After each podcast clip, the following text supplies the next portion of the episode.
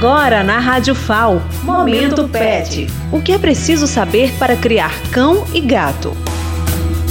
Fala pessoal! Hoje vamos conversar um pouco sobre como você deve transportar o seu cão ou gato. Primeiramente, precisamos entender que o animal se estressa muito fácil quando é levado para fora da sua zona de convívio, principalmente os gatos. Por isso, só saia com ele se for para um lugar que ele se sinta bem ou em uma emergência. Evite transportar cães e principalmente gatos nos braços.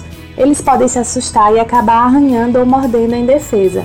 Evite também as caixas de papelão. Elas podem ser facilmente rasgadas e são muito abafadas, por isso não são adequadas para essa finalidade. Sem falar que um animal solto no carro pode cair pela janela ou até mesmo distrair ou atrapalhar o um motorista, podendo resultar em um grave acidente.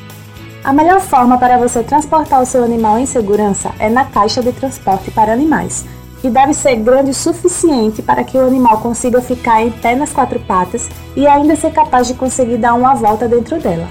É importante que você sempre forre as caixas de transporte com jornais, paninhos ou um tapete higiênico, para o caso de o animal precise urinar, e também para evitar que ele fique escorregando e sofra traumas no transporte.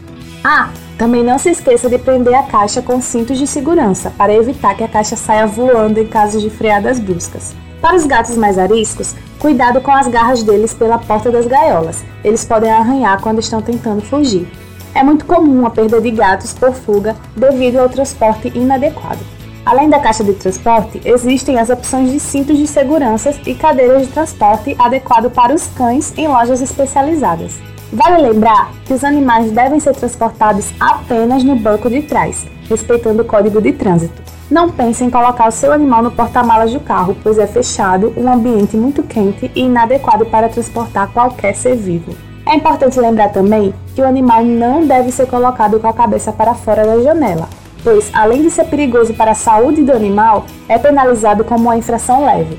Também é proibido dirigir transportando animais entre os braços e pernas do condutor penalizado como uma infração média, e nas partes externas do veículo, o que inclui a caçamba do carro, exceto em casos devidamente autorizados, o que implica em uma infração grave.